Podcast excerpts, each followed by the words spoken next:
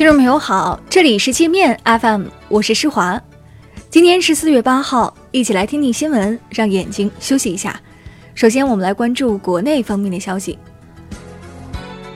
发改委要求今年继续加大户籍制度改革力度，常住人口在一百万到三百万的二型大城市要全面取消落户限制。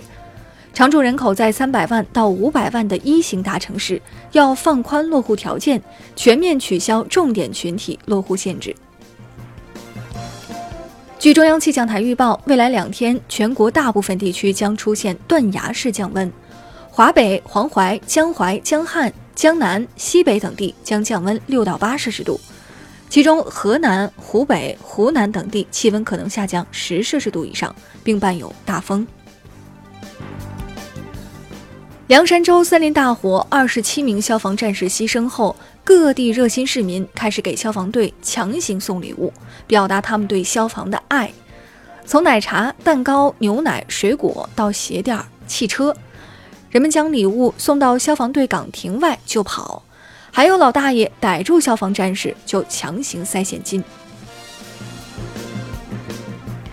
全军最年长的开国少将、原福州军区副参谋长熊兆仁，七号晚在福州去世，享年一百零八岁。熊老是一位老红军，曾参加抗日战争与解放战争。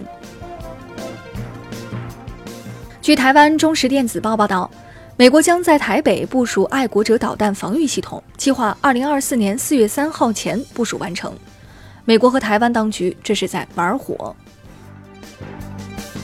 浙江常山县原副县长、原人大副主任、原环保局长在杭州一家酒店集体嫖娼，被当地派出所驾驶员等多人轮番敲诈了上百万。重庆二中院一名法官遭遇入室盗窃，与小偷搏斗时被对方砍伤，不治身亡。死者曾担任重庆二中院副院长。一名涉嫌诱奸女青年致其自杀的台湾教师陈某，改名换姓后登上福州一家民办培训机构的讲台。网民担忧这个台湾坏人会祸害大陆姑娘，福州教育局勒令培训机构停止与陈某的合作，并关闭其在线教育平台。云南曲靖一男子乘公交坐过站，要求停车遭拒后抢夺公交方向盘。险些造成交通事故，被判刑四年半。我们接着来关注国际方面的消息。利比亚派系斗争演变为激烈内战，战火笼罩首都蒂利波里，已有二十多人被打死。不久前，一个西方山寨组织还曾以联合国的名义发布全球幸福排行榜，将利比亚列入了幸福国家榜单，其幸福程度排名远远超过中国。大家千万不要被这个榜单给忽悠了。利比亚2011年被美英法空袭后四分五裂，各路军阀此后拥兵自重，为争夺地盘不时大打出手。中国驻利比亚大使馆已于2014年关闭，仅在突尼斯设立一个使馆留守组。留守组每年都要发布至少两次安全提醒，呼吁中国公民不要前往利比亚。美国宣称要将伊朗革命卫队列为恐怖组织。伊朗官方表示，如果美国政府敢这么做，伊朗会以牙还牙，将美军列为恐怖组织。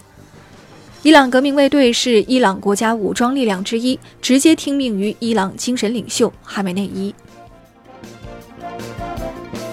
美国本月初开通 5G 网络后，出现了有 5G 网但无 5G 手机可用的尴尬局面。有用户体验后发现，美国 5G 网络不仅频繁断网，网速也没有宣传的快。韩国的 5G 网络也出现了类似问题。出于对波音737 MAX 客机安全性能的担忧，全球最大航司美国航空将737 MAX 的停飞期从本月底延长到六月初。波音上周首次承认，新增的自动飞行控制系统导致了737 MAX 的两起空难。波音已开始削减737 MAX 的产量，从原计划每月生产五十二架下调为四十二架。德国柏林房租疯涨，引发万人示威。一个名为“没收德国住房公司及其同伙”的组织，要求柏林市政府收回卖给房地产巨头的二十多万间公寓，将这些住房公有化。沙特计划投资数十亿美元建造一个核电站，引发美国不满。美国国务卿将沙特核电站视为核武器，称绝不允许沙特持有核武，威胁以色列。以色列国防军官方推特将未出生的伊朗婴儿视同恐怖分子，用漫画暗示怀孕的伊朗妇女孕育的是恐怖分子，这一行为遭到多国网民的痛骂。波兰要求德国支付九千亿美元的二战赔款。波兰前总理称，波兰在二战中是第一个遭受纳粹德国入侵的国家，在战争中遭受巨大损失，应由德国赔偿。哈佛大学已被富豪和权贵子女垄断。一家美国媒体说，哈佛一年学费近八万美元，七成学生来自于全美财富排名前百分之二十的家庭。印度旁遮普省教育厅印制的官方日历闹出大笑话，分发到全省学校的这份日历中，一年竟有三百七十二天，二月份有三十一天。那好了，以上就是今天节目的全部内容了，感谢您的收听，我是施华，欢迎您下载界面 App，在首页点击试听，找到界面音频，更多精彩内容等着您收听。